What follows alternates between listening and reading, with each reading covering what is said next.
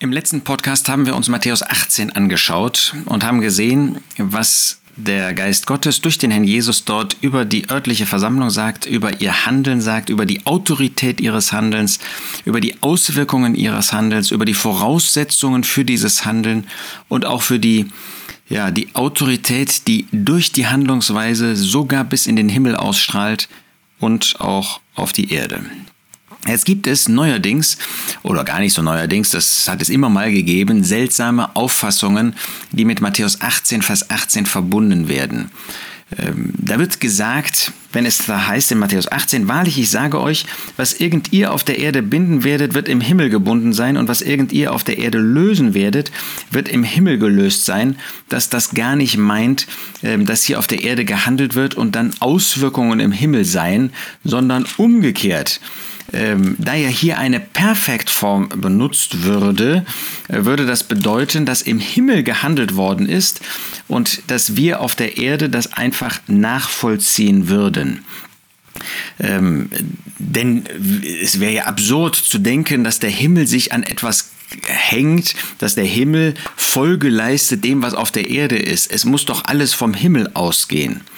Nun, äh, wenn man so etwas hört, ähm, dann erinnert mich das an das, was äh, William Kelly geschrieben hat, ein ähm, Bibelausleger, zu dem wir großes Vertrauen haben können, der Gottes Gedanken wirklich ähm, sehr gut verstanden hat, sehr gut auch ausdrücken und erklären konnte, was in Gottes Wort zu finden ist. Er sagte einmal, nichts ist schlimmer als ein Halbwissen in Grundtextsprachen die nämlich dazu führen, dass man so wirkt, als ob man die Dinge versteht, Leute aber verwirrt, weil man das Falsche sagt sagt, weil man eben durch sein Halbwissen Dinge weitergibt, die überhaupt nicht wahr sind, die einfach nicht stimmen. Tatsächlich ist es so, dass wir hier einige Vergangenheitsformen, einige Futurformen haben ähm, und man sich die ein bisschen anschauen muss. Wahrlich, ich sage euch, das ist Präsens, was irgend ihr auf der Erde binden werdet, binden werden, das ist im Aorist als Konjunktiv, weil das die Konstruktion eben ist, ausgedrückt. Was ihr auf der Erde binden werdet, Aorist Konjunktiv heißt aber nicht, dass das Vergangenheitsform ist, schon falsch ausgedrückt, ähm, dass das eine Vergangenheitsform ist, ähm, sondern es soll auf die einzelne Handlung bezogen werden. Das wird im Himmel gebunden sein. So wird ist Futur, gebunden ist eine Perfekt-Partizipform. Wir haben es also hier mit einer Futur- Perfektform zu tun. Und was irgend ihr auf der Erde lösen werdet, lösen ist wieder diese Aorist-Konjunktivform, wird im Himmel gelöst sein. Futur und Perfektpartizip. Das heißt, ähm, das, was hier ähm, von manchen ausgedrückt wird als Vergangenheitsform, ist tatsächlich ein Futurperfekt. Das heißt, in der Zukunft wird es dann gebunden sein. Wann? Genau dann, wenn die Versammlung gehandelt hat.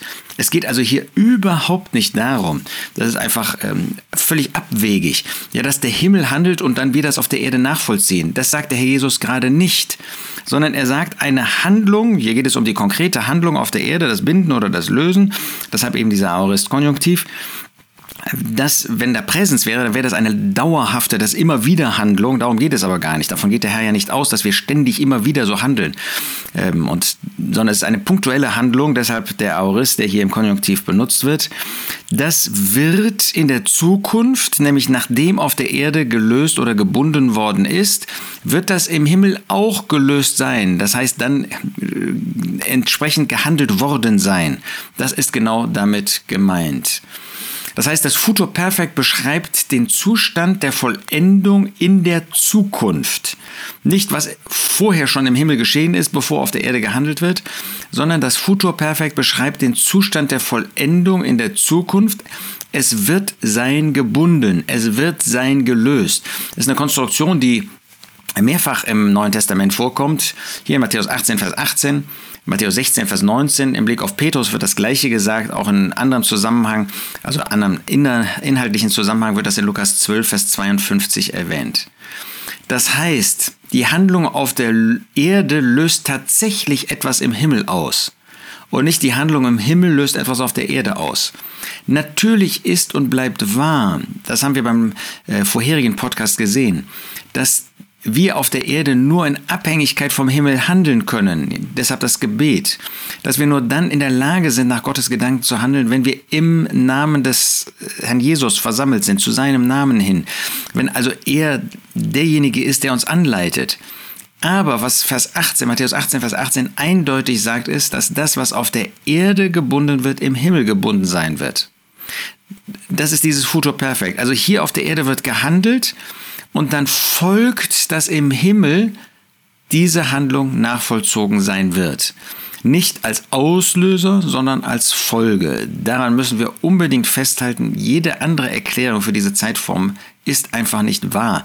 Und das kann man auch in entsprechenden äh, Grammatiken nachlesen, die jetzt nicht von ähm, irgendwelchen Verfechtern irgendeiner ähm, Versammlungsgemeindeidee äh, geschrieben worden sind, sondern die anerkannte Grammatiken sind.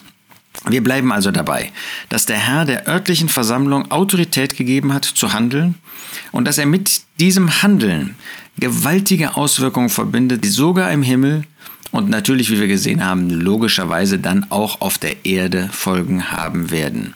So wollen wir dann die Gedanken des Herrn richtig verstehen, wollen uns diesen Gedanken unterordnen, nicht menschlichen Meinungen, die das alles irgendwie wegerklären wollen, vielleicht, die mit menschlicher Weisheit äh, überlegen, wie kann man das so machen, dass nicht die örtliche Versammlung eben die verantwortliche ähm, Institution, wenn man so will, ist, sondern dass das irgendwie Menschen sind, dass das Brüder sind. Nein, hier sehen wir ganz klar, dass nicht einzelne Brüder, nicht einzelne Personen, sondern die örtliche Versammlung, ihr, ich sage euch, nicht irgendwelchen Brüdern, sondern der örtlichen Versammlung, dass sie in der Pflicht ist zu handeln und dass sie davon ausgehen kann, dass wenn sie das in Abhängigkeit von dem Herrn tut, Vers 19, wenn sie das im Namen des Herrn tut, weil sie versammelt ist in seinem Namen, dass das Auswirkungen hat im Himmel und auf der Erde.